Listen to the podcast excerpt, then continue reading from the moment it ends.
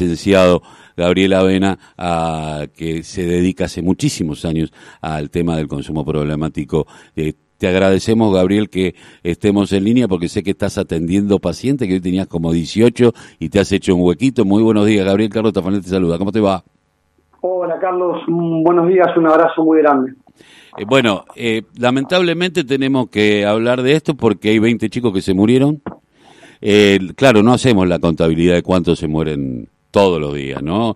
Hoy lo decía el, director del Hospital Orger, vos sos hijo de un director de un hospital público también, decía, eh, nosotros esto lo vemos todos los días, no es que eh, tema de el envenenamiento, de con qué estiran los consumos, pero nadie habla del consumo en sí mismo eh, y, y faltan políticas públicas.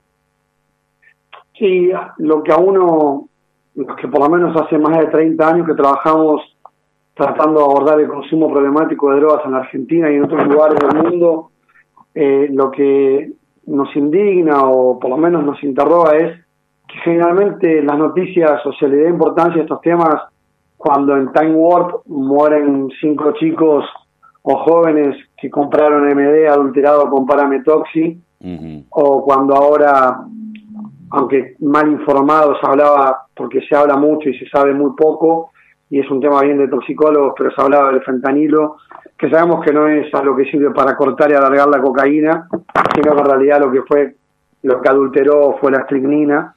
Pero más allá de que eso tiene poca importancia, porque acá lo que importa es una sola vida y se pierden muchas, eh, la realidad es que hace mucho tiempo y muchos años que Argentina carece de políticas públicas concretas con evidencia científica para abordar de una buena ves por todas a los usuarios de drogas.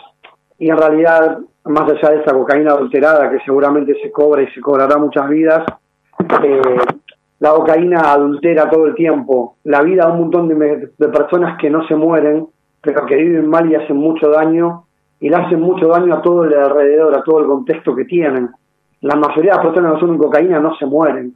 Lo que se mueren son los sueños que tienen, los proyectos, el no poder realizarse como personas, el hacerle mucho daño a un hijo, a una pareja, a padres que sufren, y eso en un cóctel mortal donde encuentra una, donde encuentra una sociedad de consumo y una facilidad para acceder a las drogas por una connivencia que si querés después describimos, donde el Estado tiene una importancia enorme porque es el principal cómplice, desde hace 30 años. Sí, yo estaba pensando, eh, hoy decía, bueno, está todo bien, eh, Bernie salió y dijo, tiren la merca, chicos, es muy difícil para un cocainómano decirle tirar la tiza que compraste, pero eh, lo, yo lo hablo llano y claramente porque te quema.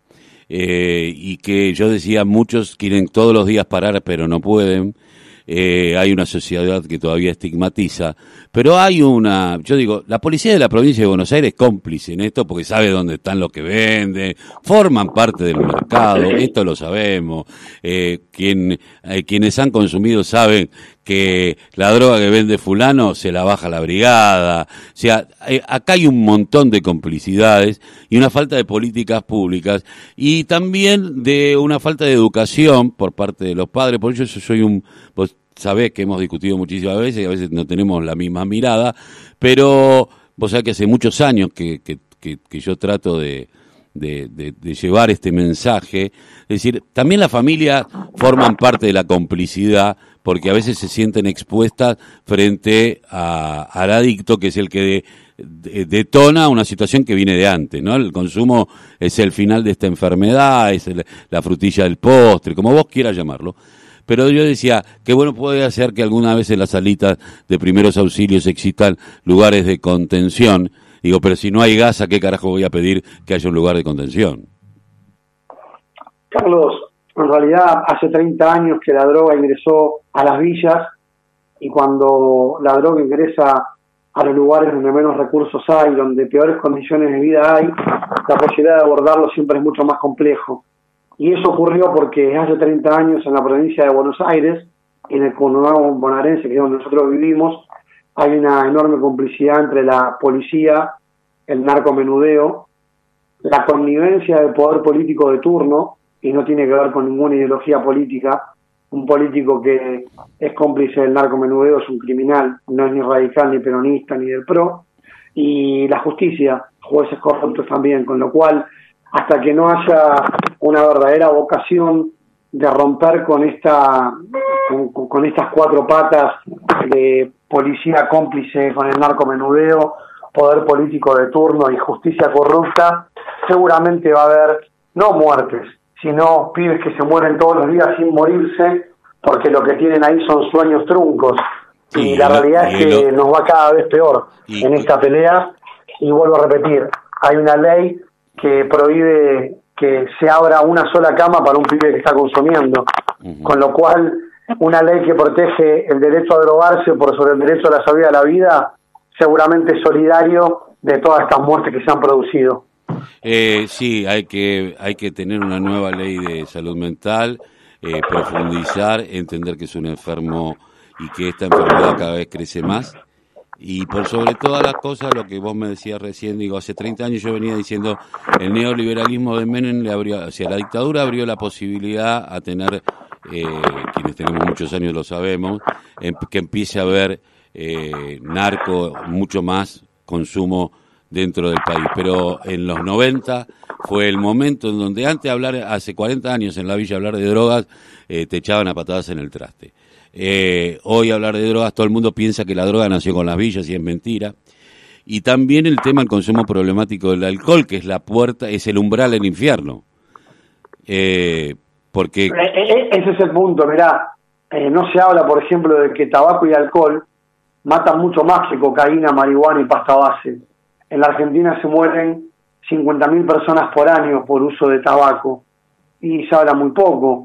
En la Argentina hace también 30 años que eh, las la industria cervecera le ganó la batalla al consumo a la oferta de, Coca-Cola y claramente en todos los supermercados vas a ver siempre la cerveza al lado de la gaseosa y el pibe o el adolescente a la hora de elegir elige agarrar una cerveza, porque claramente la industria cervecera hace 30 años que salió a competirle en el mercado a las gaseosas porque se dio cuenta que era mucho más rentable y desde el marketing mucho más eficiente hacer eso de competir contra, contra otras bebidas alcohólicas. Por eso la cerveza es el sabor del encuentro y es la principal droga y la que más daño hace en nuestra sociedad. Y sin embargo, ¿qué política pública viste vos en la calle para abordar o para hacer prevención en lo que implica el consumo problemático de alcohol? Bueno, estamos así porque desde hace muchos años eh, no tenemos ninguna política pública preventiva y lo poco que se hizo bien generalmente cada cuatro años se deshace, nada tiene continuidad en el tiempo, con lo cual la posibilidad, la posibilidad de dar en el blanco de eh, tener impacto casi siempre es nula y muchos decisores políticos que trabajan en adicciones son amigos del poder político de turno, no son especialistas que equivocados o no vienen trabajando en la problemática. Generalmente son oportunistas que van a estar un rato, cobrarán un sueldo, tocarán de oído, pero generalmente en la historia de cómo se han abordado el consumo de drogas en Argentina, los que más saben eh, no han tenido o han tenido espacios mínimos en el poder de decisión de cómo generar una política pública en salud mental y adicciones con evidencia científica. Generalmente la política argentina, la política pública en adicciones, no existe y cuando existe se sostiene lo peor que pueda haber. Sí, y, pelear, la intuición. Y, pelearte con el poder económico de las grandes empresas de que venden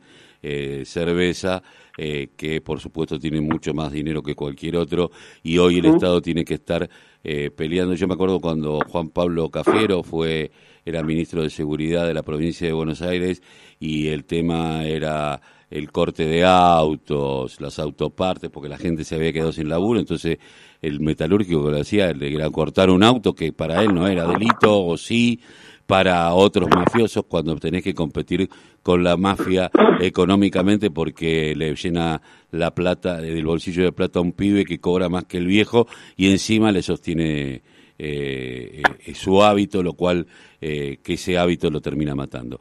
Te agradezco mucho, sé que tuviste que hacerte un tiempito. Te agradezco muchísimo, Gabriel, como siempre es un, gusto hablar con vos y te mando un abrazo desde acá, desde la radio de la Unión Nacional del Club de Barrio, desde la voz, el grito que les calla el silencio.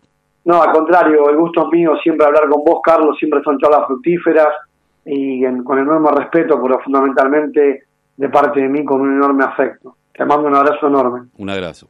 Eh, Gabriel Avena, licenciado en psicología, dedicado hace 30 años al tema del de, el consumo problemático. Tuvo